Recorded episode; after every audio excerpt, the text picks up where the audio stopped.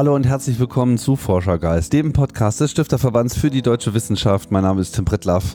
Ich begrüße alle zur 90. Ausgabe dieser Gesprächsserie. Und ähm, ja, heute wollen wir uns mal einem ganz speziellen Sport zuwenden.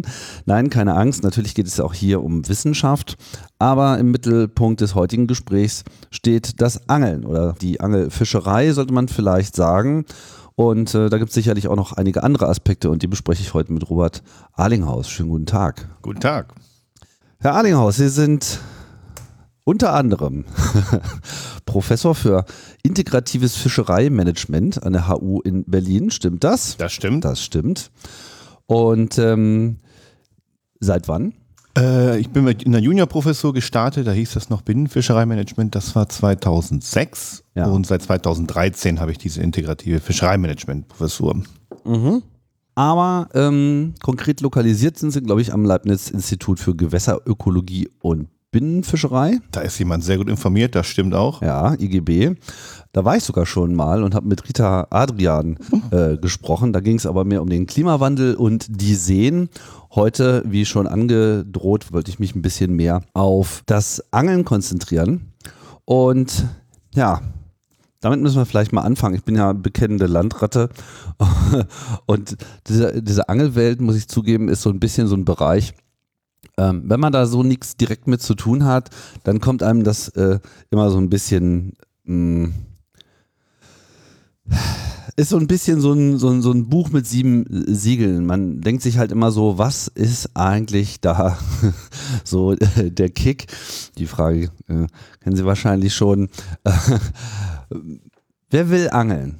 Ja, das stimmt natürlich. Es ist ein bisschen verborgen für denjenigen, der nicht angelt. Wir haben in Deutschland 3,3 Millionen Personen, die tatsächlich angeln, ganz überwiegend Männer, mhm. über sieben Prozent Frauen.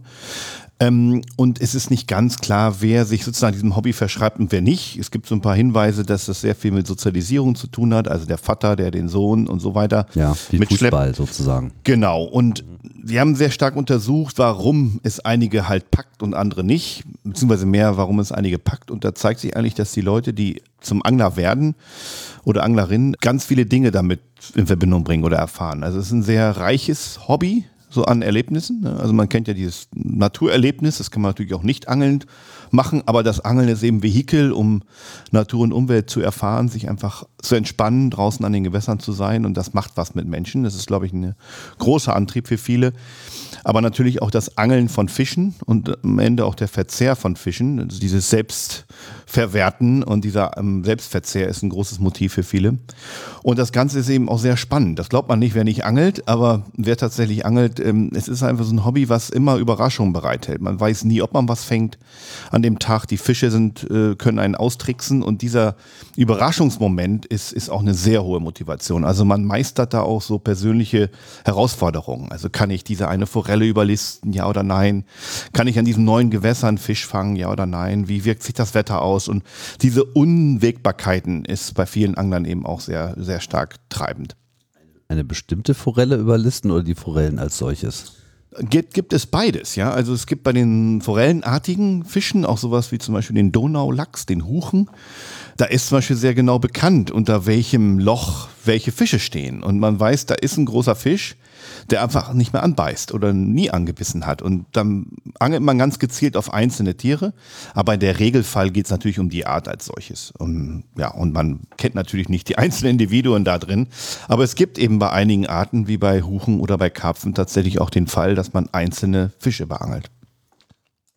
Wie war denn das bei Ihnen? Warum wie kam denn das dazu? Totaler Zufall. Also es ist so ein gutes Beispiel, wo ich ich wurde nicht sozialisiert durch Familie, sondern wir haben meine Mutter Spanierin im Prinzip immer im Spanienurlaub verbracht, vier, sechs Wochen, nee, vier Wochen, weil beides Pädagogen, gab es also einen Sommerurlaub und wir waren immer in Spanien an der Küste und ich kann gar nicht sagen, warum. Ich habe einfach das geliebt, diesen Anglern zuzugucken, also die da irgendwie auf den Küsten standen und so kleine Fische gefangen haben. Ja, nicht, irgendwie nichts tun.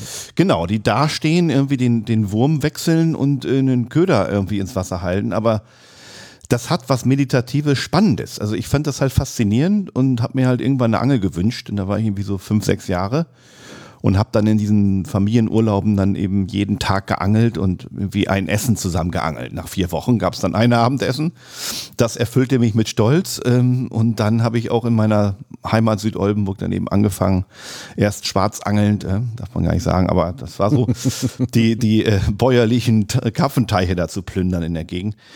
Ja, und, und so entstand halt eine Passion. Ne? Das war einfach ja, am Wasser sein, Fisch überlisten, am Ende dann eben auch die Frage, wie kann ich das optimieren? Also da kam dieses Wissenschaftliche dann auch, also kann ich Köder irgendwie so zusammenstellen, dass der Karpfen besonders darauf abfährt?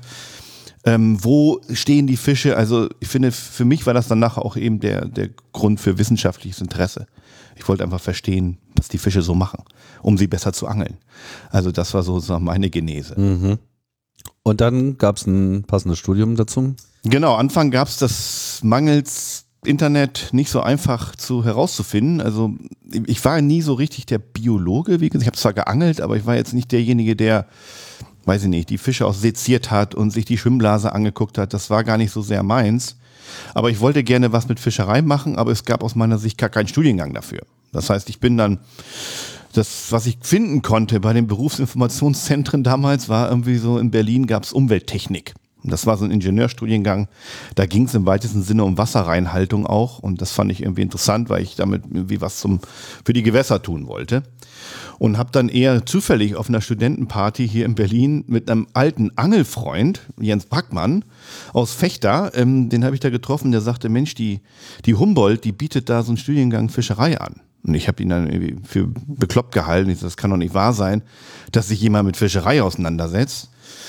Studienordnung angeschaut, tatsächlich. Es gab also da so einen alten aus der DDR-Zeit sozusagen überdauernden Studiengang für, damals nannte sich das Fischwirtschaft und Gewässerbewirtschaftung bei den Landwirten angesiedelt. Mhm.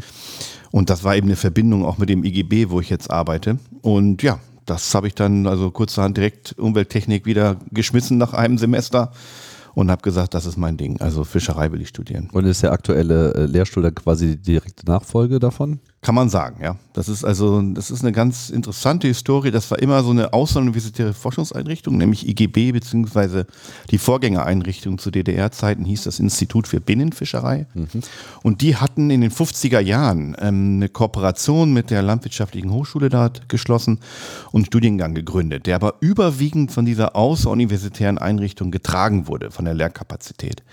Und das ist nach der Wende so geblieben. Bis heute ist es eigentlich so, dass die außeruniversitären Einrichtungen die Professoren über gemeinsame Berufungen und so weiter stellen und die, ähm, ja, die Lehre dann eben gewährleisten. Also mhm. das ist bis heute so gewesen und ich bin sozusagen ja Nachfolger von den älteren Professoren, die mich damals ausgebildet haben. Ja, das IGB malerisch äh, gelegen da am Müggelsee ist ja quasi so direkt am Einsatzort und äh, ja, hat man gleich gemerkt, so der Ort äh, atmet sozusagen äh, auch seine, seine Profession ordentlich durch. Gut, kommen wir nochmal so zu den äh, Anglern. Jetzt ist ja schon mal das Stichwort gefallen, so kann man halt auch schwarz machen, sprich es gibt halt auch klare äh, Regularien. So, Angeln ist jetzt nichts, was man einfach mal so machen äh, kann oder sollte oder dürfte. Ähm, wie ist denn das überhaupt geregelt? Also wer darf äh, angeln? Was, was muss man eigentlich äh, können und ähm, an Prüfungen über sich ergehen lassen, gegebenenfalls, um da mitzuspielen, welche Gruppen kommen da zum Einsatz? Ja, das können wir vielleicht mal kurz erläutern, vielleicht nochmal, warum wir uns mit dem Angel beschäftigen.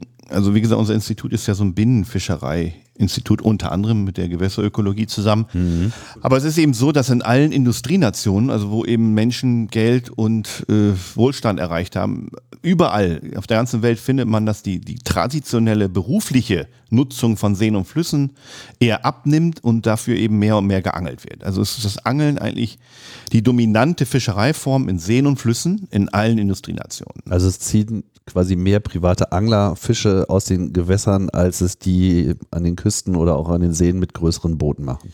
Ich rede jetzt nur von der, Küste, von der Binnenfischerei. Okay. Genau. Und da ist es so, wie Sie es gerade gesagt haben, zum Beispiel für Deutschland zehnmal mehr Fisch wird geangelt als beruflich gefangen. Und wir haben ökonomisch gesehen, reden wir da über Milliardenumsätze, ähm, während es nur so wenige Millionen in der, in der beruflichen Fischerei sind. Also deswegen ist es auch von der Größe einfach ein bedeutender Sektor. Und deswegen beschäftigen wir uns wissenschaftlich damit. Wer kann jetzt angeln? Das ist in allen Ländern unterschiedlich geregelt. In Deutschland ist es so, dass wir eigentlich äh, private Fischereirechte haben. Das heißt, die Seen und Flüsse, die Fischereirechte der Seen und Flüsse gehören dem Gewässereigentümer, der Gewässereigentümerin. Mhm. Und die kann dann sozusagen per, per Vertrag einer Person äh, zubilligen, daraus Fische zu fangen. Diese Person kann dann ein Angler sein oder eine Anglerin, die muss aber in Deutschland eine gewisse Ausbildung mitbringen, also vor allen Dingen gelernt haben, mit dem Fisch umzugehen, den Fisch vernünftig zu töten und so weiter. Und das macht man mit einer sogenannten Anglerprüfung, die 30 Stunden in der Regel dauert. Mittlerweile kann man den Kurs auch teilweise online machen, aber so der klassische Fall ist, dass man da ein halbes Jahr in den Landgasthöfen sitzt und dann ähm, ja, entsprechend ausgebildet wird in Angeltechniken, in Natur- und Umweltrecht, in wie tötet man Fische, in Fanggerät und so weiter und so fort. Macht dann eine Prüfung und hat dann so eine allgemeine Legitimation, eine Angelkarte zu kaufen. Also so ähnlich wie ein Fischer, äh, Führerschein. Man hat also so einen, so einen Schein, der einen legitimiert, dann an den Gewässereigentümer ranzutreten und zu sagen, gib mir doch die, für ein Jahr zum Beispiel die Genehmigung bei dir zu angeln.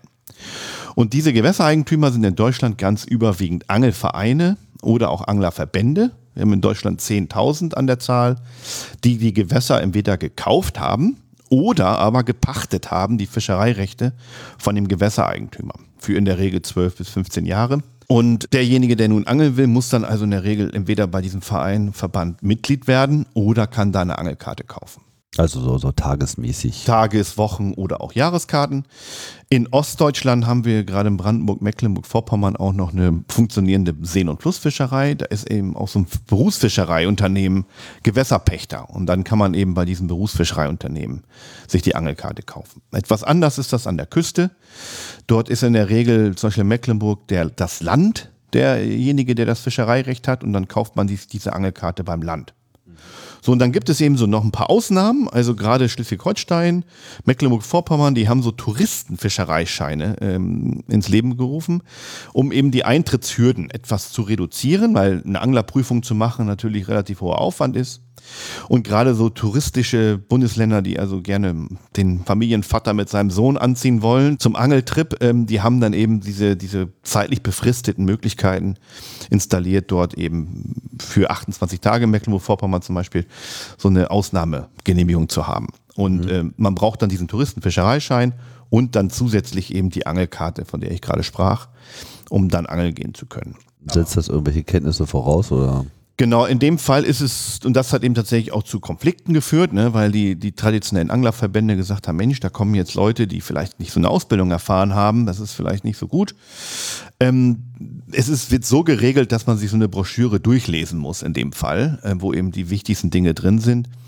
Und in der Mehrzahl der Fälle ist es so, dass natürlich Leute kommen, die irgendwie schon die Technik gelernt haben von Freunden, von Kollegen, die vielleicht auch eine geführte Angeltour buchen und also mit einem Experten zusammen auf dem Boot sind, sodass ich eigentlich davon ausgehe, dass in den seltensten Fällen wirklich eine ganz naive Person die Angel äh, in die Hand bekommt. Aber es ist natürlich ein Konfliktfeld, weil einige sagen, das ist jetzt auch ne, ungerecht einerseits und andererseits muss man eben sicherstellen, dass alle irgendwie so ein Mindestkenntnis haben, gerade beim Umgang mit dem Fisch.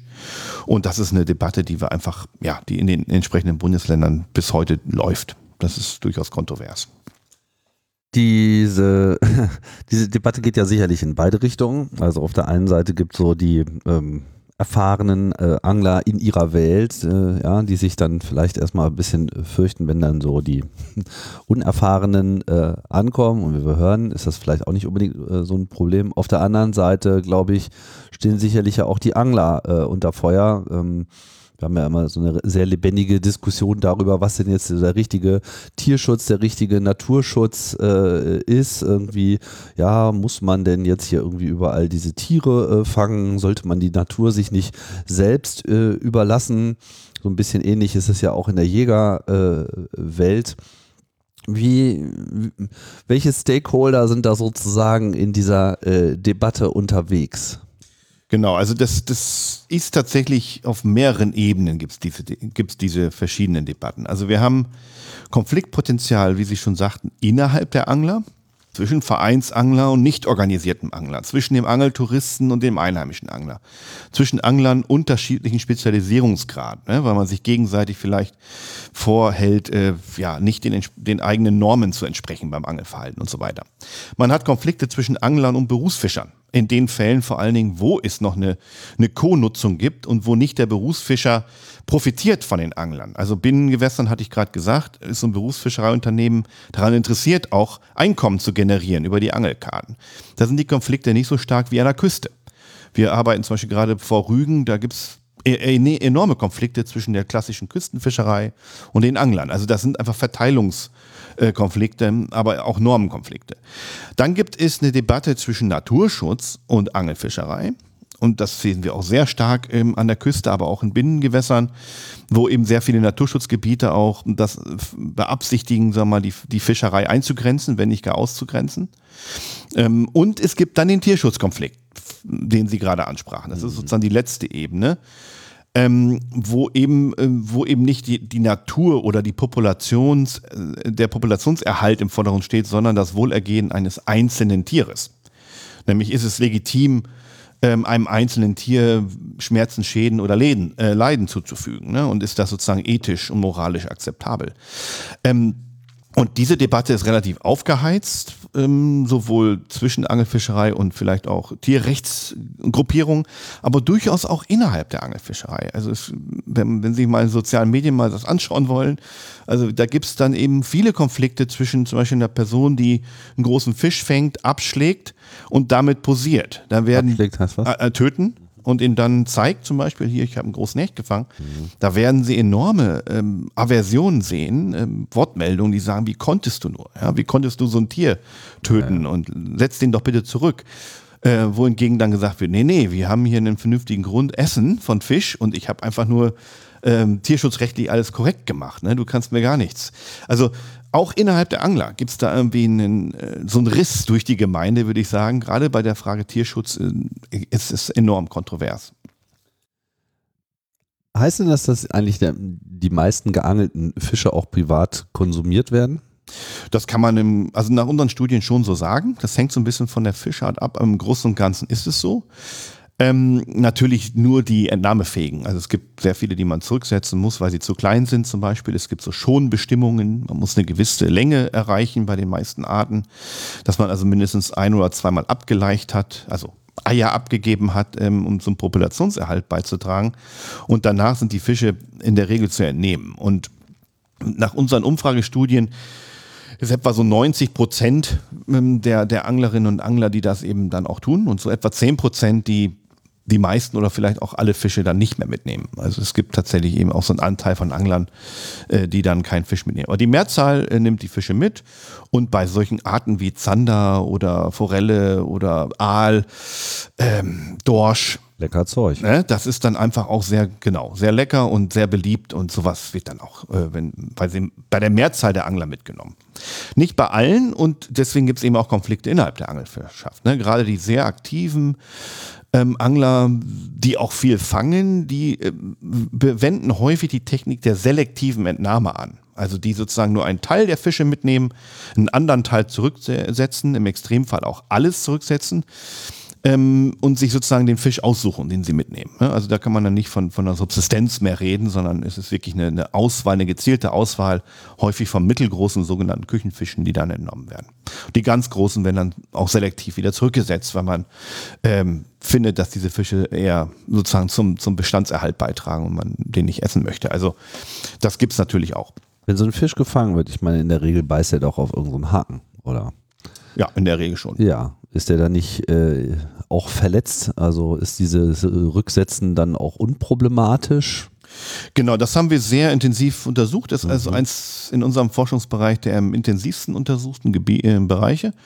Und da kann man schon sagen, dass wenn der Fisch flach gehakt ist, wie wir sagen, also im Maulbereich gehakt ist, und das kann man mit den meisten Angelmethoden im Prinzip gewährleisten, ähm, also, dass der Haken nicht tief richtig, eindringt. Dass okay. der tief, nicht tief eindringt in die Kiemen oder in den Schlund. In solchen Fällen muss man den Fisch entnehmen.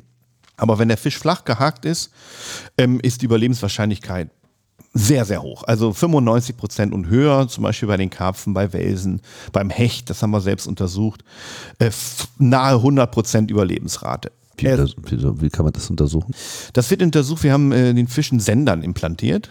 Ähm, also es gibt verschiedene Untersuchungsmethoden. Man kann zum Beispiel den, die, die Fische experimentell angeln und dann einen Teil nicht angeln, einen Teil schon angeln und dann observieren in Teichen oder Tanks. Das ist eine Methode.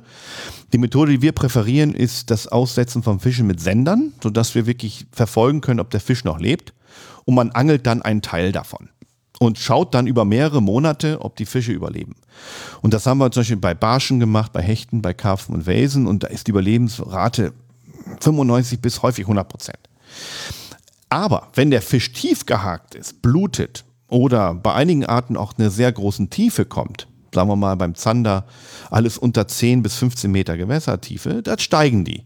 Äh, Überlebens, äh, dort sinkt die Überlebenswahrscheinlichkeit und es gibt eben sehr hohe Sterblichkeiten. Das heißt, es ist wirklich art- und geräteabhängig und der Angler muss dann auch einschätzen können, das können sie auch, weil sie einfach da ausgebildet sind, unter welchen Bedingungen sich das ähm, ja einfach auch nicht mehr ähm, okay ist, den Fisch zurückzunehmen. Inwiefern ist dann die Fangtiefe äh, ein Faktor? Ist einer der Faktoren, der Verletzung hervorbringt. Ja, das ist wie gesagt auch artabhängig. Aber die Fangtiefe führt eben wie ähnlich wie beim Tauchen. Ja, wenn man da also zu schnell einen Fisch hochzieht aus der Tiefe, kann das eben zu dieser Taucherkrankheit führen. Also durch die Druckunterschiede. durch die konkret. Druckunterschiede, ganz konkret. Okay. Und einige Arten können das besser. Zum Beispiel der Dorsch kann das besser ähm, ähm, vertragen als zum Beispiel der Zander. Das ist jetzt von der Art abhängig. Ja? Aber große Tiefe ist ein großes Problem. Ähm, das heißt, in solchen Fällen äh, kann man nicht mehr mit gutem Gewissen die Fische zurücksetzen. Die sind dann einfach zu entnehmen, äh, weil das einfach die Überlebenswahrscheinlichkeit zu gering Aber das ist ja dann auch schon äh, ein gezielter Vorgang. Man kann ja regeln, wie weit man, wie tief man äh, fischt. Und wenn man jetzt in die Tiefe geht, kann man das dann dadurch mitigieren, indem man dann langsamer rauszieht oder äh, Da gibt es eine Erforschung zu. Es gibt so eine, so eine Decompression Devices, also so Möglichkeiten, diese, diese Schwimmblase zu dekomprimieren, im Prinzip die Luft wieder rauszulassen. Ja. In den USA gibt es auch solche ähm, Me- Methoden, den Fisch sehr schnell wieder auf Tiefe zu bringen mit so einem Gewicht. Alle Studien, die ich kenne, zeigen eigentlich marginale Effekte. Also es gibt kaum messbare Effekte. Das heißt, ähm, in solchen Fällen mit großer Tiefe ist aus meiner wissenschaftlichen Sicht zu sagen, ist der Fisch eigentlich in der Regel einfach zu entnehmen. Das sind alles so ein bisschen Makulatur, da zu versuchen, den, den Fisch noch wieder zu retten. Also in solchen Fällen muss der Angler einfach den Fisch mitnehmen. Ne? Und, und, oder wenn er irgendwie zu viele untermaßige Fische fängt, ist der Angelplatz zu wechseln. Und äh, weil man sonst zu viel Sterblichkeiten produziert. Jetzt merkt man ja schon so, äh, einfach nur die Angel in den See schmeißen und warten, bis der Fisch kommt und dann nimmt man ihn mit und das war's. Äh, so einfach ist es jetzt nicht, sondern es ist schon, wenn man dieser Tätigkeit nachgeht, ähm, ist durchaus geboten, noch eine ganze Menge Kenntnisse mitzunehmen, die vielleicht jetzt auch nicht unbedingt ähm, immer so vorliegen. Ich meine, da mag es dann viel, wie sagt man, Anglerdateien geben. Ähm, jetzt sind sie ja in, in einer wissenschaftlichen Position sozusagen ne? und eben mit so einem, mh, ich sag mal, mit so einem eher äh, untypischen Studiengang, der ja sehr viel anwendungsorientierter äh, ist als jetzt was weiß ich, theoretische Physik oder so, ja. Mhm. um mal gleich das andere Ende des äh, Spektrums zu nennen. Ähm, wie schafft man es, diese, äh, diese, diese Brücke zu schlagen in, in so eine relativ große Szene? Ich meine, 3,3 Millionen Leute werden sich jetzt nicht alle täglich wissenschaftliche Papers zu diesem Thema durchlesen. Schön wär's. Ja. Ja, gut, probieren kann man es ja, Ja, mal. genau. Ne? Genau, also vielleicht noch einen Schritt zurück. Also Sie haben völlig recht, das ist ein komplexes Thema und nicht jeder, der jetzt angelt, steigt da so tief ein. Einerseits. Andererseits gibt es ja so Leute wie mich. Also die einfach, die nicht nur angeln, sondern sich auch für das Drumherum interessieren. Und sie werden überrascht sein, wenn es gibt 10.000 Angelvereine. Ne? Da gibt es dann auch Leute, die bestellt sind, die Bewirtschaftung zu übernehmen. Also wir haben in Deutschland ja nicht nur Angeln, sondern der, der Angler bewirtschaftet ja auch die Gewässer, setzt Fischer aus, verbessert die Lebensräume, ändert die Fangbestimmungen, selbst motiviert und selbst organisiert in 10.000 Angelvereinen. Da gibt es also Leute, die diese Aufgabe übernehmen und entsprechend natürlich auch geschult werden von Verbänden, sich auch selbst schulen und äh, sozusagen auf die Suche gehen nach Informationen, um ihr Praktikerwissen natürlich auch noch ein bisschen zu vertiefen. Und das Gleiche findet man eben auch bei sehr vielen normalen Anglern. Also es gibt einige Anglergruppen, ähm, Fliegenfischer zum Beispiel, das sind halbe Entomologen. Also die wissen ganz genau, welche Insekten in den Gewässern vorkommen, wann die schlüpfen, die observieren die Natur und Umwelt. Und ich würde sagen, in vielen Fällen ähm, kommt so ein Erfahrungs- und Praktikerwissen ran, das dem Wissenschaftlichen gar nicht mal so, ähm, also sehr nahe kommt. Und das haben wir auch untersucht, zum Beispiel in einer Studie haben wir mal verglichen, wie ist eigentlich das wissenschaftliche Wissen, in unserem Fall ging es da um die Hechte, äh, wie, wie vergleichbar ist das eigentlich mit dem gebündelten Wissen, was so die Angler mitbringen. Und da konnten wir zeigen, dass ähm, eine, gerade wenn mehrere Angler sozusagen zusammen drüber nachdenken, wie Ursache-Wirkungsbeziehungen sind, dann ist das Ergebnis relativ nah dran an dem, wie Wissenschaftler über den gleichen Sachverhalt denken. Also mhm. Natürlich gibt es da auch fehlerhafte Vorstellungen, aber in vielen Fällen eben durchaus auch sehr interessante Homologien zwischen Praktikerwissen und wissenschaftlichem Wissen. Das nur so als Vorrede. Ähm, trotzdem war ich genervt oder frustriert als junger Wissenschaftler, gerade nachdem ich meine Doktorarbeit beendet habe, ähm, auch ein paar Jahre danach habe ich versucht, eben über, über wissenschaftliche Publikationen das Neueste sozusagen zu kommunizieren in die Praxis herein. Und das kann man sagen, ist, äh, sag mal, in, in, im Rahmen einer schnellen Durchdringung der Praxis eigentlich zum Scheitern verurteilt, weil allein die Sprachbarriere, dass die meisten Publikationen auf Englisch sind, verhindern eigentlich auch schon, dass sowas schnell durchschlägt. Das war so das erste Problem. Und das zweite war, viele unserer Studien waren an Forschungsseen. Und, und da haben wir auch festgestellt, das ist irgendwie so eine, so eine abstrakte Ebene, wo viele Menschen sagen, ja, das gilt aber nicht bei mir vor Ort. Das ist irgendwo da Elfenbeinturm am Brandenburg eingezäunten Forschungssee. Und irgendwie gilt das nicht. Bei uns ist das alles anders. Sodass dann relativ schnell, so nach etwa zehn Jahren im, im Business, bei mir die, also im Forscherleben, äh, die Erkenntnis gereift ist, ich muss eigentlich die Forschung zu den Leuten bringen. Also ich muss mit den Anglerinnen und Anglern vor Ort forschen ähm, gemeinsam Experimente entwickeln und durchsetzen zu Themen, die die Leute interessiert. Zum Beispiel das Einsetzen von Fischen ist so ein großes Thema. Es nennt sich Fischbesatz. Das ist eine ganz lange äh, traditionelle Fischerei äh, fischereiliche Bewirtschaftungsmaßnahme, die flächendeckend in Deutschland von den Angelvereinen durchgesetzt wird. Mit anderen Worten, man hat das Gefühl, in meinem Gewässer kommen keine Fische oder zu wenig Fische vor.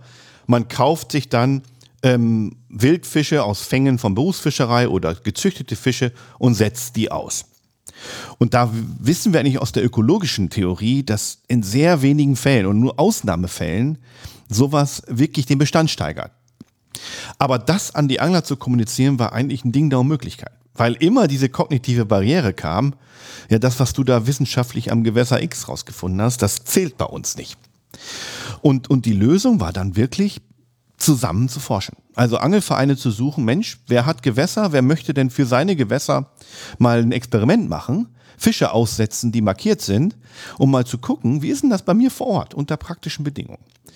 Ähm, und diese Forschungsphilosophie, das nennen wir transdisziplinäres Forschen, also Forschen in der Praxis, mit der Praxis, ist jetzt eigentlich unser Credo. Wir machen eigentlich nur noch sowas, wo wir eben Dinge, die die Leute vor Ort interessiert, wirklich an ihren Gewässern umsetzen. Und das ist für mich die beste Form dann auch von Wissenschaftskommunikation, weil das wirklich zu einem Aha-Erlebnis führt, auch bei den Leuten. Ne? Und zu einer ganz anderen Akzeptanz der Ganz Ergebnisse, andere ne? Akzeptanz, genau. Mhm. Ne? Man, man ist sozusagen lernend, zusammen lernender. Ne? Ich komme jetzt nicht in, das, in den Verein rein und sage, ich habe die weiße mit Löffel gefressen, sondern ich sage auch, Wissenschaft, ich habe auch keine Ahnung. Ja, ja. Ihr habt keine Ahnung oder zumindest nicht vollständige Ahnung. Lass doch mal gemeinsam Lass doch mal gemeinsam rausfinden. Ne? Mhm. Ich kann reinbringen meine wissenschaftliche Methodik, die ist ein bisschen anders als euer Praktiker denke.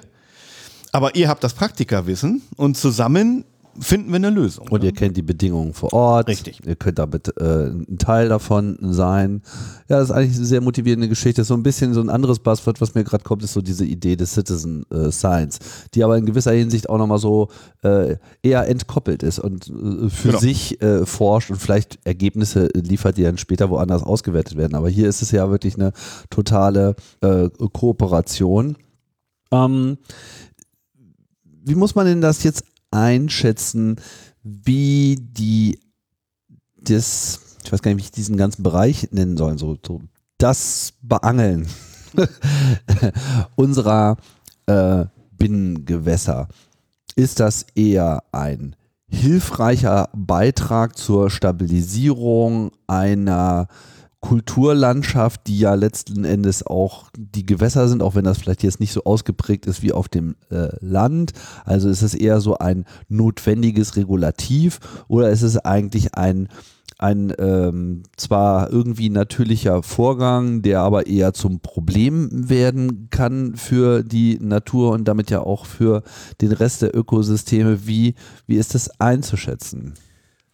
Beides. Also es ist, glaube ich, äh, zunächst mal zu konstatieren, dass der Haupteinflussfaktor auf die biologische Vielfalt an den Gewässern, auf die Fischgemeinschaften, auf die Biodiversität, wie wir heute sagen, nicht in der Fischerei und nicht in der Angelfischerei in den Binnengewässern zu suchen ist. Das ist etwas anders als bei den marinen Situationen, wo, wo, Überfischung stärker als Ursache für Probleme bei den Fischen gilt. Bei den Binnengewässern ist das etwas anders. Ne? Wir haben also hier die Situation, dass fast alle Seen und Flüsse massiv von unserem Lebensstil, nicht von der Fischerei, sondern von der Art und Weise, wie wir als Gesellschaft leben, beeinflusst worden sind. Alle Flüsse, die wir kennen in Deutschland, sind begradigt. Wir haben überall Querverbauung. Wir haben überall künstliche Uferschüttung. Wenn Sie hier durch Berlin gehen, ist das sogar häufig noch mit Stahlspundwänden eingemauert. Mhm. Alle Gewässer liegen in der Landschaft und sammeln Schad- und Nährstoffe ein, die aus der Landwirtschaft ausgewaschen werden. Also wenn man wirklich mal schaut, welche massiven Veränderungen für die, für, die Fischabundanz, für die Häufigkeit von Fischen, aber auch für die Fischerartenvielfalt von nicht fischereilichen Faktoren ausging, dann ist das alles, was wir in der Fischerei versuchen zu regeln, Makulatur. Mhm. Das ist einfach Pipifax in Anführungsstrichen. Also die Hauptprobleme liegen woanders. Das heißt nicht, dass Angelfischerei und Fischerei ohne Wirkung ist auf Ökosysteme. Natürlich ist eine Überfischung denkbar. Überfischung wird in der Regel dadurch ähm, indiziert oder angezeigt, dass die, die Menge an Fisch einer Art zurückgeht und vor allem die Größenverteilung dieser Fischart zurückgeht. Wir haben häufig auch ähm, Effekte, die zusammenwirken, wie zum Beispiel die, die, der Verbau der Gewässer, die Veränderung der Wand Durchwanderbarkeit zusammen mit Befischungsdruck. Das war beim Stör zum Beispiel einer der Gründe, weswegen diese Art ausgestorben ist. Ne? Also natürlich kann auch zu starke Fischerei die Gewässer verändern oder über Bewirtschaftungsmaßnahmen falsche Entscheidungen gefällt werden. Zum Beispiel können nicht heimische Arten durch schlecht sortierten Fischbesatz in Gewässer kommen. Und da muss natürlich Fischereimanagement ansetzen und sagen, wie, wie gestalte ich das Fischereimanagement, dass diese negativen Wirkungen verhindert und, und, und äh, ja, nicht, nicht umgesetzt werden. Und da gibt es ein ganzes Arsenal an Möglichkeiten und da setzt auch unsere Forschung an. Ähm, auf der anderen Seite ist eben Fischerei und die Präsenz von Anglern auch ein Vehikel dafür, dass überhaupt so ein, so ein gesellschaftliches Gedächtnis noch da ist für die, für die Dinge da unter Wasser. Denn im Unterschied zu den Landlebewesen, den Vögeln, die jeder sieht, die auch, ne, jeder Mensch in der Gesellschaft hat da irgendwie ein Fable für, die meisten zumindest. Das Reh. Das Reh und so weiter und so fort. Fuchs. Mhm. Selbst die Insektendebatte, die wir hatten, ne, diese, mhm. diese 80-prozentige Abnahme der Biomasse ging medial durch die Decke. Oder die Bienenstory. Also das ist etwas, was jeder so ein bisschen jeden toucht in, in Anführungsstrichen. Ja. Ne? Bei den Fischen ist das anders. Weil man die nicht sieht. Man sieht die nicht und die sehen irgendwie so anders aus und sind irgendwie so kaltblütig, ja, sind nicht so wechselwarm und die sind so ein bisschen im Verborgenen. Ähm, und das haben wir auch durch eine ganze Reihe von Umfragestudien gezeigt. Also wir, wir konnten über zufällige Bevölkerungsbefragungen tatsächlich nachweisen, dass kein Mensch irgendwie unsere Arten mehr kennt, zum Beispiel die Fischarten. Ne? Keiner weiß, was eine Barbe und eine Esche ist.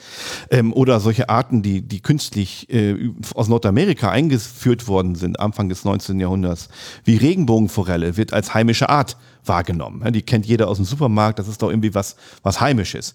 Wohingegen aus der heimischen Supermarkt. Ja, wo der, wohingegen der atlantische Lachs irgendwie, äh, äh, da denken die Leute, das, das ist irgendwie Norwegen. Das gibt's bei uns gar nicht. Ja? Also es ist eine heimische Fischer, die ist leider ausgestorben, weil wir unsere äh, Gewässer verändert haben.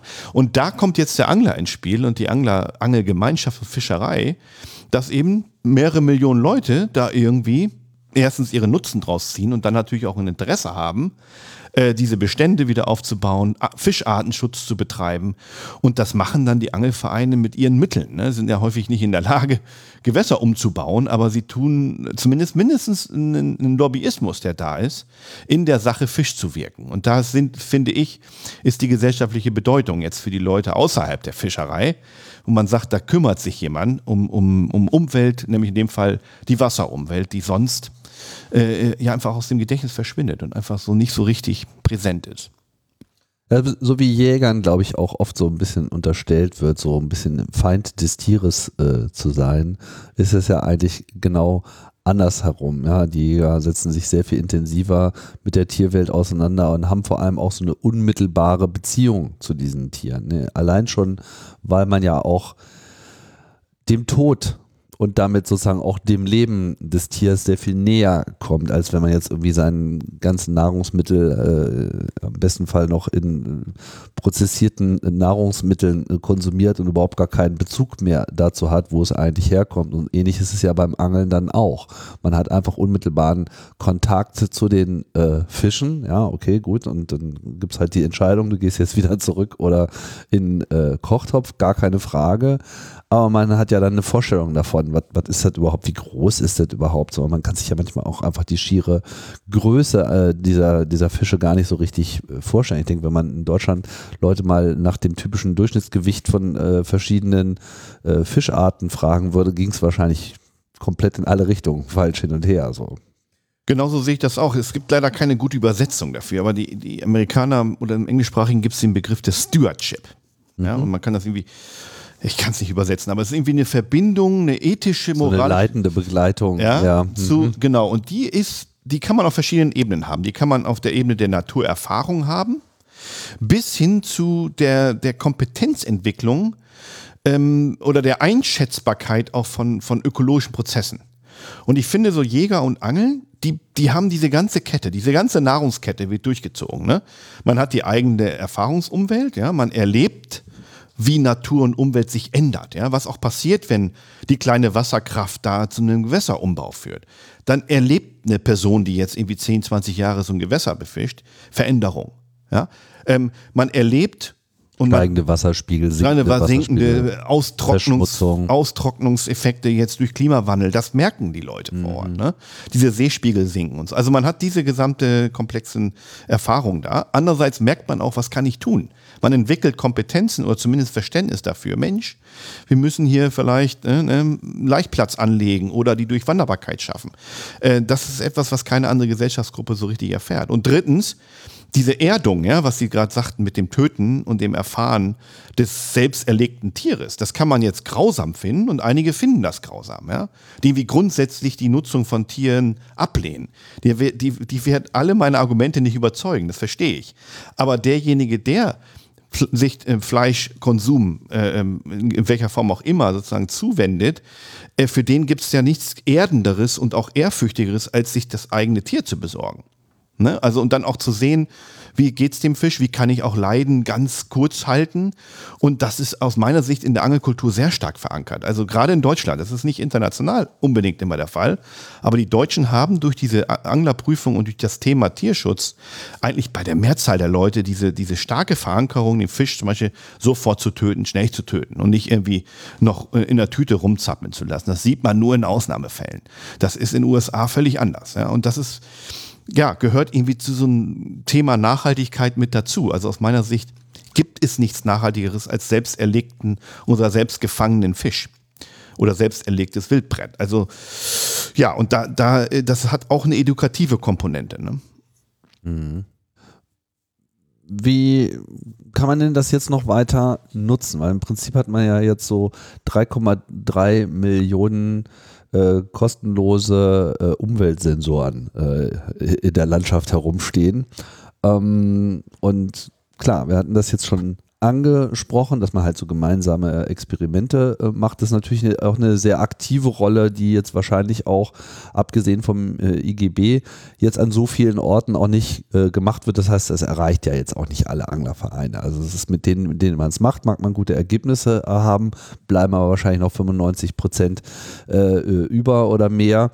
Ähm, Gibt es einen, einen Ansatz, wie man generell den Angelbetrieb an der Stelle wissenschaftlicher machen kann oder mehr Anbindung schaffen kann, vielleicht in gewisser Hinsicht eine automatische Anbindung, dass, dass das sozusagen noch weiter äh, Früchte trägt.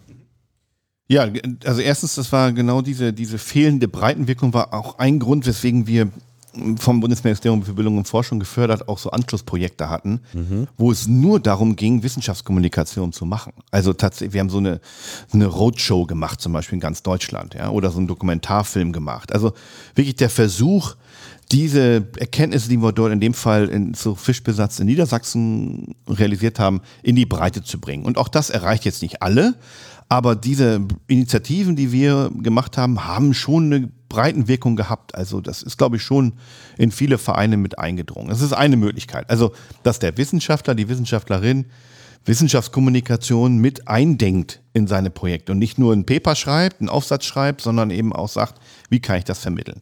Die zweite Ebene ist für Multiplikatoren zu sorgen.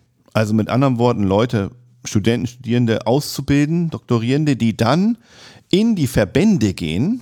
Das heißt, in jedem Bundesland gibt es nicht nur Angelvereine, sondern darüber äh, gelagert Verbände, die also diese Angelvereine organisieren dass also dort Kompetenzen geschaffen werden, äh, die diese Vermittlungsrolle dann leisten können und die ihrerseits dann zum Beispiel gemeinsame Experimente machen können oder auch Wissenschaft äh, übersetzen können in Handlungsleitfäden in der Bewirtschaftung. Und das findet tatsächlich auch statt. Also wir ganz konkret arbeiten intensiv mit dem Anglerverband Niedersachsen zusammen, aber auch mit anderen, mit dem Verband aber seit vielen Jahren. Und dort sehen wir, dass zum Teil promovierte Fischereibiologen, teilweise auch Leute mit einem Master, diese Rolle übernehmen und dann beraten wirken in der Fläche.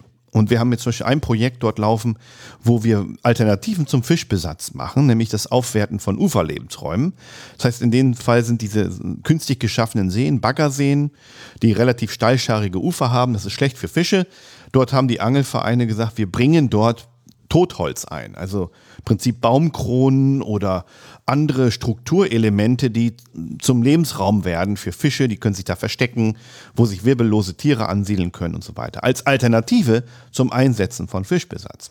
Und das Projekt haben wir gestartet, flankiert, also über den Anglerverband Niedersachsen als Praxispartner, flankiert mit einer Öffentlichkeitsarbeit. Und innerhalb eines Jahres gab es da 20, 30, 40 Vereine über ganz Deutschland, die gesagt haben, wir machen mit, wir, wir ahmen nach. Die waren gar nicht Teil des Projekts, sondern haben das irgendwo mitgekriegt und haben gesagt, das machen wir auch. Und das können Sie sich gar nicht vorstellen, wie schnell gerade diese lokalen Gemeinschaften, ne, die haben Zugänge zu äh, schwerem Arbeitsgerät, da kennt sich jeder ne, in, den, in, den Länd, in den ländlichen Gebieten. Kurze Entscheidungswege. Kurze Entscheidungswege, da wird im Nu äh, sowas äh, aufgesetzt. Ne? Und, und da bin ich also, also hochgradig begeistert, wie sozusagen ein kleiner Impuls äh, dann eben auf diesen Handlungs- und Gestaltungswillen trifft, der da vor Ort da ist und dann eine Umsetzung stattfindet. Also ich glaube, für die Zukunft ist diese, diese Vermittlung über die Verbände, die dann sozusagen diese Projekte mit anleiten oder Impulsgeber sind, ähm, eine, eine starke Möglichkeit, Innovationen aus der Wissenschaft dann eben auch relativ sch schnell in die Praxis zu bringen. Ja. Da geht es ja auch über Fischerei hinaus. Ich meine, wir sprechen ja jetzt im Prinzip schon von Gewässerökologie und äh, entsprechenden Maßnahmen, wenn man dann auf einmal solche Flachwasserzonen schafft, wo sie vielleicht vorher so nicht äh, da waren. Das hat ja dann nicht nur auf die Fische eine Auswirkung, oder? Ganz genau. Gen genau das war der Ansatz und das ist ja auch das, was eigentlich das Interessante an der Angelfischerei oder eins der Punkte der Angelfischerei ist. Man denkt immer, das ist irgendwie die Interaktion zwischen einem einzelnen Angler und einem Fisch. Aber eigentlich ist es eine Mensch-Umwelt-Interaktion, eine Mensch-Umwelt-Wechselwirkung. Und obwohl das Fischereirecht eigentlich nur an das Recht gibt, Fische zu fangen und als Angelverein oder Pächter sie zu bewirtschaften, sind Fische ein Produkt, Produkt ökologischer Prozesse. Man hat nur widerstandsfähige Fischbestände, wenn die Umwelt intakt ist. Und dann kann ich auch relativ stark fischen, beziehungsweise über Fangbestimmungen den Fischereidruck regeln, was eh flächendeckend gemacht wird.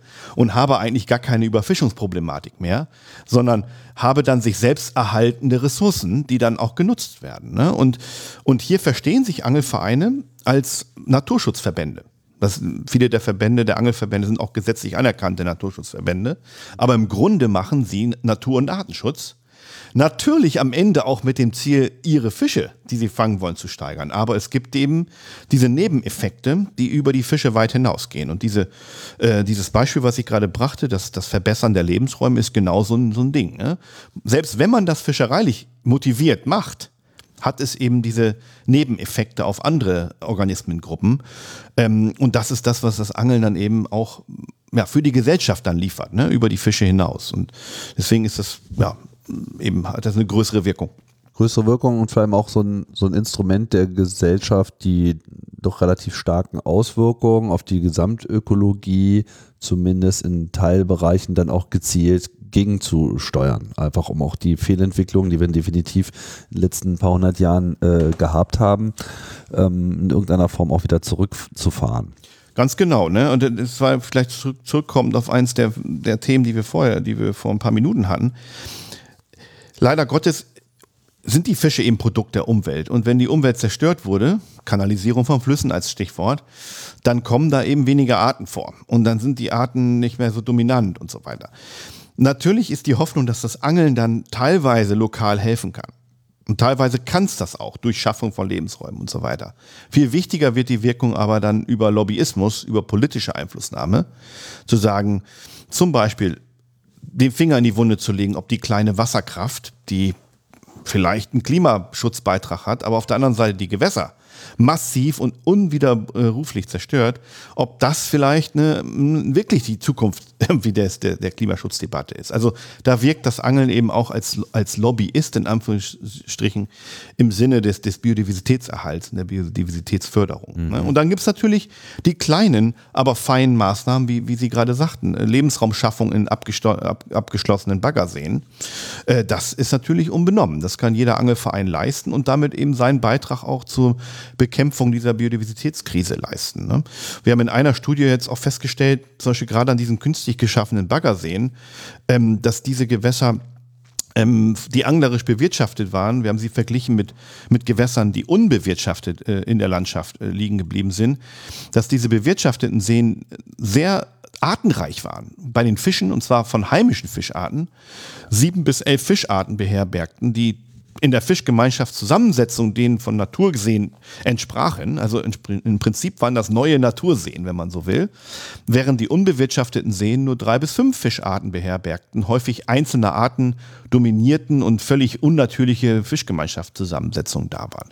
Und das ist eben eine direkte Konsequenz von anglerischer Bewirtschaftung. Und es ist eben nicht so in, in den Fällen, dass jetzt irgendwie künstliche Fischgemeinschaften dort entstanden sind mit nicht heimischen Fischarten, sondern ganz im Gegenteil. Die Angler haben einfach als Beschleuniger der Evolution, des, des, des Initiierens einer Fischgemeinschaft in neu geschaffenen Baggerseen oder Gewässertypen beigetragen. Ne? Und das ist eben ein positiver Beitrag zum Arten- und Naturschutz. Das sind ja jetzt alles so äh, Prozesse, die so eine eigene Dynamik ent entwickeln, aber äh, quasi mh, mm, freiwillige Beiträge äh, sind im Rahmen des, des äh, Erlaubten. Ich könnte mir jetzt auch vorstellen, dass jetzt der Zustand, den wir jetzt quasi äh, versuchen, ein bisschen gegenzusteuern, ja auch durch Gesetzgebung letzten Endes so gekommen ist und man eigentlich aus diesen Erkenntnissen ja dann auch neue politische Maßnahmen und damit auch neue Regelungen eigentlich äh, ableiten müsste. Inwiefern fließen denn jetzt diese Erfahrungen, die jetzt zunächst einmal zwischen, ähm, ich sag mal, den Naturschützern der, Ang der Angelgemeinde, ja, äh, oder vielleicht ist es nicht der richtige Begriff, so Naturverwalter in gewisser Hinsicht, das ist die, vielleicht wirklich dieses Stewardship, dass man so ein bisschen so Hausmeister äh, für, für die Gewässer ähm, wird. Und der Wissenschaft, das ist ja eine schöne Kooperation, wie wie verhält sich diese neu geschaffene Gruppe dann quasi gegenüber der Politik? Hat das eine Auswirkung? Das können wir belegen. Also wir haben ja zwei Ebenen, einerseits Natur- und Wassergesetze und andererseits Fischereigesetze. Das mhm. Unmittelbare sind die Fischereigesetze, das ist eine Landeshoheit bei der Binnenfischerei. Ähm, und da kann man zeigen, also der, der, im Prinzip sind das Rahmengesetze. Die regeln sozusagen die, die, die Mindeststandards die ein nachhaltiges Fischereimanagement kennzeichnen. Zum Beispiel steht da für die meisten Arten Mindestgrößen, sogenannte Mindestmaße drin. Die sind so hoch gesetzt, dass alle Fische dieser stark befischten Art mindestens ein oder zweimal ableichen können. Und damit ist schon Bestandszusammenbruch ausgeschlossen. Also das Fischereigesetz regelt diese Mindestgeschichten und dann können die lokalen Vereine, die Gewässerpächter diese Regeln verschärfen. Das gilt zumindest in fast allen Bundesländern. Was sind Mindestgrößen für bestimmte Fischarten? Richtig, zum Beispiel so ein Gewichte? Hecht 45 bis 50 Zentimeter. Wenn der Fisch drunter ist, muss er zurückgesetzt werden. Wenn er drüber ist, kann er entnommen werden. Und die Einhaltung dieser Regel wird in den in Angelvereinen in der Regel sehr stark ähm, kontrolliert und so weiter ähm, und sichert schon mal ähm, Bestandserhalt. Aber das heißt nicht zwangsläufig, dass das die optimale Fischschonbestimmung ist, weil jedes Gewässer ja auch ein Eigenleben hat, unterschiedliche Produktivitäten hat, unterschiedliche Arten vielleicht auch vorkommen, unterschiedlich stark befischt wird. Ähm, und unsere Forschung zum Beispiel hat gezeigt, dass auch der Erhalt der großen Fische, also der zum Beispiel Hechte 90 Zentimeter und mehr oder ein Meter äh, Hecht und, und größer, dass diese großen Fische wichtig sind in Situationen, wo ein Bestand sehr stark befischt wird, äh, wo diese Art also sehr intensiv auch nachgestellt wird. Und ähm, dann ist zum Beispiel eine alternative Herangehensweise zu sagen, man macht eine Kombination aus Mindestanlandegröße und einer Maximalgröße. Und man setzt die Fische dann oberhalb, die ganz großen Tiere zurück, aber auch die Jungfische. Das nennt sich Küchenfenster oder Entnahmefenster. Ist wie gesagt nicht für alle Gewässer mh, geeignet, aber für einige schon. Und da sieht man zum Beispiel in Niedersachsen, dass durch unsere Forschung, durch die Kooperation mit den Angelvereinen, jetzt sehen wir mittlerweile schon fast 16 Prozent nach einer aktuellen Umfrage der Vereine, die diese Alternative umsetzen.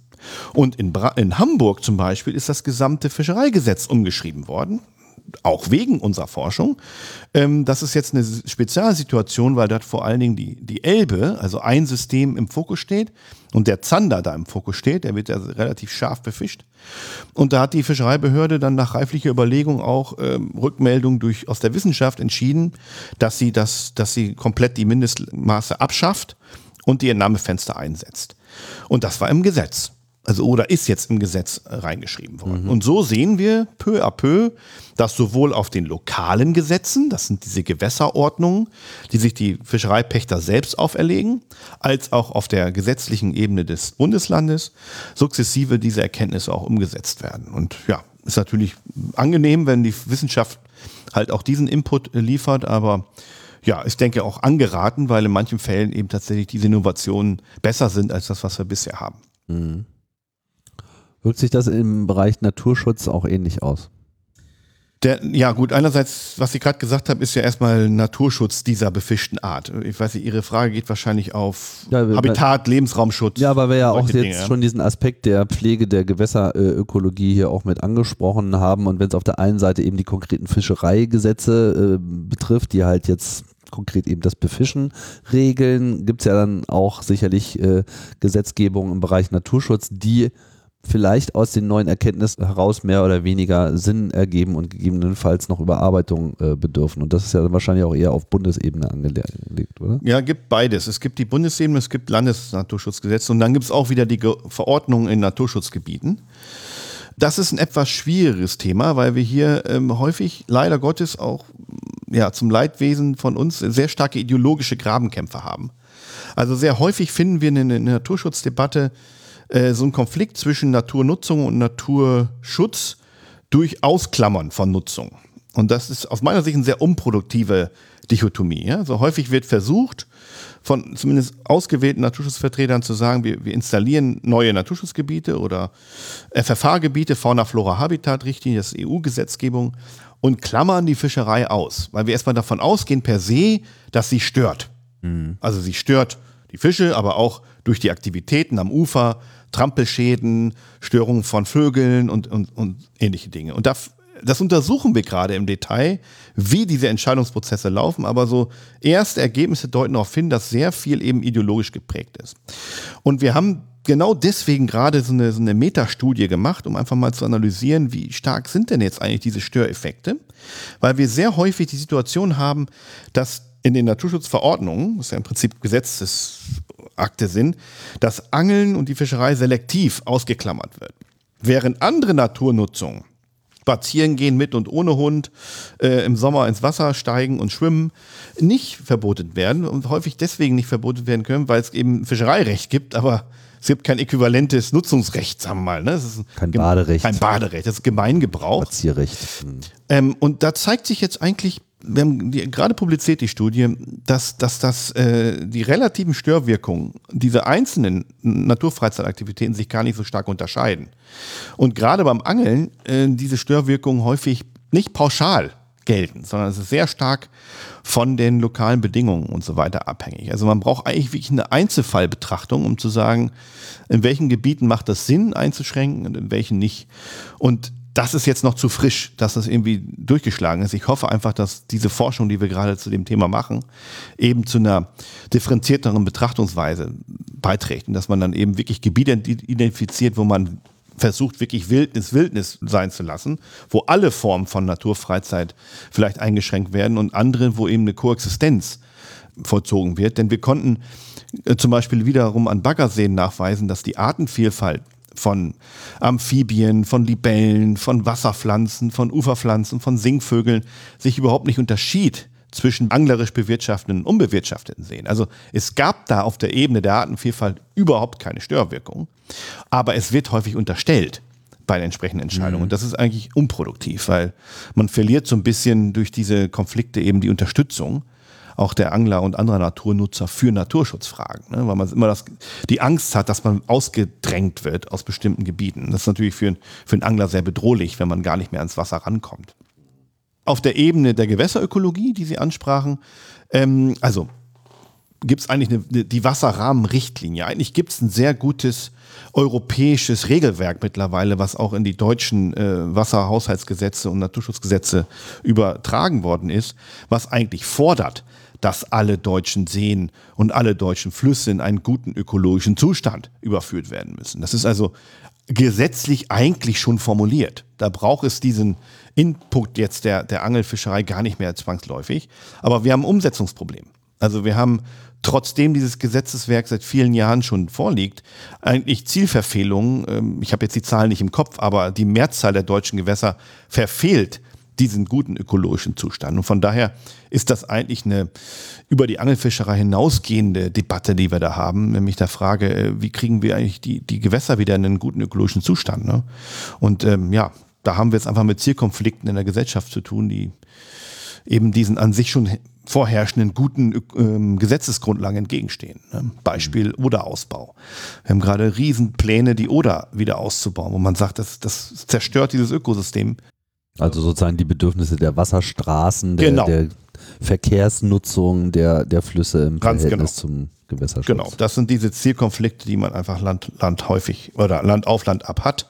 Es ist keine Frage mehr der gesetzlichen Grundlagen. Die sind eigentlich gut. Mhm. Und ist denn der Gesamtzustand in Deutschland zumindest ähm, in den Binnengewässern okay? Also, wie sieht es denn äh, so aus derzeit? Also, bessert sich die äh, Situation? Bleibt es stabil? Ist es äh, gefährdet? Wird es schlechter? Wie muss man das einschätzen, wohin die Reise geht? Mal jetzt noch unabhängig von den Klimawandelauswirkungen, die natürlich auch noch kommen. Ja, also man ganz grundsätzlich kann man eigentlich für die meisten Gewässer sagen, dass wir sozusagen die Phase der bedrohlichen chemischen Wasserqualität eigentlich im weitesten Sinne überwunden haben. Also wir hatten 70er, 80er Jahren so den Peak der Ausleitung aus Industrie. Genau, so. das, ist, hm. das ist sehr stark durch verbesserte Reinigungsleistungen äh, verbessert worden. Die chemische Wasserqualität, einige Schadstoffe mal ausgenommen, ist eigentlich flächendeckend ganz gut. Ähm, aber man muss doch mit Klimawandel zusammendenken, weil Klimawandel natürlich auch die Gewässerphysik ändert und damit eben auch in bestimmten Fällen auch wieder zu Algenblüten beitragen kann. Also die Debatte gibt es schon noch, da gibt es einen Zusammenhang mit, mit der Temperaturstory. Ähm, aber was für die meisten Gewässer, gerade die Fließgewässer, immer noch äh, wirklich schwierig bis ganz schlecht ist, ist die sogenannte hydromorphologische Gewässerqualität, also die Struktur der Gewässer. Äh, das hat was eben mit Verbau der Ufer zu tun, mit, mit fehlenden Überflutungsflächen in den Auen, mit Eindeichung, mit Begradigung, also mit wirklich fundamentalen Veränderungen der, der Gewässerökologie. Und da sind wir kein, also ja, bei den Fischtreppen vorangekommen, da gibt es schon flächendeckend Initiativen und auch Umsetzungen, aber das reicht natürlich bei weitem nicht aus, um zum Beispiel den, den Lachs, der also früher hier mal heimisch war und auch sich vermehrt hat, um den wiederzubringen. Also das ist undenkbar unter den gegenwärtigen Bedingungen. Von daher ist eigentlich unter Wasser die Biodiversitätskrise schon massiv, muss man sagen. Das betrifft nicht nur die Fische, sondern auch die ganzen Invertebraten. Also da ist hoher Handlungsbedarf. Mit anderen Worten, da ist auch noch ein hoher Kommunikationsbedarf. Deutsche Forschungsgemeinschaft und der Stifterverband haben sie ja mit dem Kommunikatorpreis im letzten Jahr schon äh, ausgestattet für diese äh, Aktivität, auch für diesen Ansatz der ja, integrativen ähm, versuche gerade einen neuen Begriff äh, zu bilden. Also integrativ nicht das Fischereimanagement, sondern eben einfach diese Zusammenarbeit mit den Angelverbänden. Äh, einfach auch Wissenschaft, würde ich mal salopp sagen, ein bisschen auf eine nicht traditionelle Art und Weise zu leben. Die vielleicht in gewisser Hinsicht sicherlich nicht auf alle Bereiche so zu erweitern, aber glaube ich vielleicht grundsätzlich auch mal eine Idee äh, wäre als Modell ähm, für viele wissenschaftliche Bereiche einfach mehr in den ja, Laienbereich oder sagen wir mal in, in, in, in, in den Teil der Gesellschaft reingehen, die in irgendeiner Form mittelbar mit den eigenen Themen auch was zu tun haben, um dort mehr Kooperation zu haben und damit eben auch für eine andere Akzeptanz zu sorgen, was glaube ich gerade in unserer problematischen Gesamtdebatte der Pandemie, die ja auch so ein bisschen so eine, eine, eine, Krise der Wissenschaft, also auf der einen Seite äh, riesige Erfolge der Wissenschaft gefeiert hat, aber auf der anderen Seite auch gezeigt hat, wie schwierig das manchmal ist, diese Brücke zu schlagen, äh, für äh, Erkenntnisse auch eine gesellschaftliche Akzeptanz zu finden. Und da äh, könnte ich mir durchaus vorstellen, dass das dieses, diesen Dialog zu suchen und eben auch versuchen, vielleicht auch das experimentelle wissenschaftliche Leben mehr auf so eine gesellschaftliche Breite zu stellen, dass das durchaus auch eine Perspektive sein kann. Unbedingt, ja. Also sehe ich genauso. Das hat Nutzen und Kosten, aber die Nutzen liegen auf der Hand. Sie hatten das eigentlich ganz gut zusammengefasst und ich denke schon, dass es im Bereich der landwirtschaftlichen Forschung, vielleicht auch in, in anderen Umweltbereichen, wo es mit Raumplanung äh, oder sowas zu tun hat, dass es da ähnliche Möglichkeiten gibt. Und es gibt durchaus einige Gruppen, die, die sowas, die, man nennt das auch Reallabore, äh, diese Art von Forschung eben jetzt stärker mhm. machen. Ähm, die Vorteile liegen auf der Hand, die Nachteile muss man allerdings auch ansprechen. Ähm, Nachteile gibt es dann, wenn, ähm, also man, man, man kann Normen nicht mehr entgehen. Also man landet zwangsläufig äh, bei Erwartungshaltung ne? und vielleicht auch Interessenskonflikten, manchmal auch Instrumentalisierung. Also immer wenn man sozusagen mit Menschen, die jetzt nicht Wissenschaftler sind, zusammenarbeitet, gibt es Interessen. Ja? Und da landet man als Wissenschaftler natürlich in diesem Interessensspielball. Ähm, in meinem konkreten Fall wird man dann auch vielleicht zu diesem, in Anführungsstrichen, Anglerprofessor, wie der Spiegel dann irgendwann sagte. Ne? Und vielleicht ist man dann eine, als Naturschutzakteur oder ne, mhm. wird man irgendwie in einer gewissen Weise wahrgenommen. So. Ähm, also das, das ist die erste Problematik. Die zweite Problematik, Kommunikation sprachen Sie an. Wenn man das ernsthaft betreibt, muss man natürlich ernsthaft kommunizieren. Das bindet enorme Ressourcen. Ähm, das hat Konsequenzen für die zeitlichen Verfügbarkeiten, die man für Forschung und Lehrer hat. Das hat starke Konsequenzen für Doktorierende. Also ich habe schlechte Erfahrungen gemacht, Doktorarbeiten in diesen Projektzyklen zu machen, weil eben sehr viel Energie in die Aufrechterhaltung der Beziehungen, der Vertrauensschaffung, der Arbeit vor Ort reingeht. Also da muss man eben auch von der Forschungsförderung äh, drüber nachdenken, solche Projekte länger laufen zu lassen. Ne? Oder sich zu verabschieden, dass jemand in drei Jahren äh, promovieren kann. Oder auch gezielter die mediale Komponente solcher Oder, ja. Studien auch zu unterstützen. Genau. Mhm. Und äh, die dritte Ebene ist, man will ja natürlich weiterhin starke Forschung machen. Also darf man natürlich auch die Qualitätsansprüche an die Forschung nicht runterschrauben. Ähm, und das setzt manchmal Grenzen. Also zum Beispiel bei unseren Seen geht es darum zu replizieren, zu wiederholen. Also dass man nicht nur einen See manipuliert, Fische aussetzt oder die Ufer verändert, sondern multiple Seen. Damit steigt exponentiell fast schon der Aufwand. Der Planungsaufwand, die Genehmigung ranzuholen, der Umbau der Gewässer. Die Gewässer sind nicht identisch. Das ist einfach Fakt, natürlich auch Teil der Forschungsfrage, wie verallgemeinerbar ist denn jetzt mein Ergebnis. Aber das führt eben zu hohen Aufwänden. Ne? Und äh, das macht man nicht mal eben nebenher.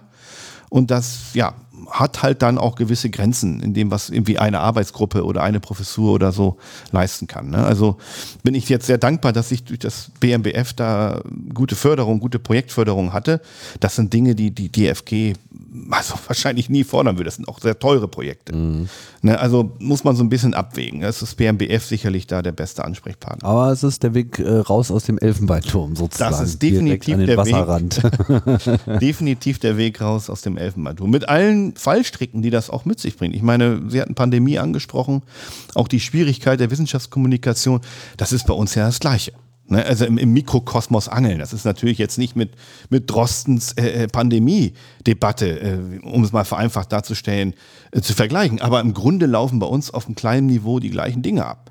Da wird instrumentalisiert, da werden Daten dann im falschen Kontext wieder rezipiert und, und so weiter und so fort. Also die, ne, also wenn man sich da rausbewegt aus seinem Elfenbeinturm, landet man natürlich auch in diesen Zwickmühlen. Ne? Und damit muss man halt auch Lust haben, sich damit zu beschäftigen. Weil hm. das, ja, und dann eben auch hm.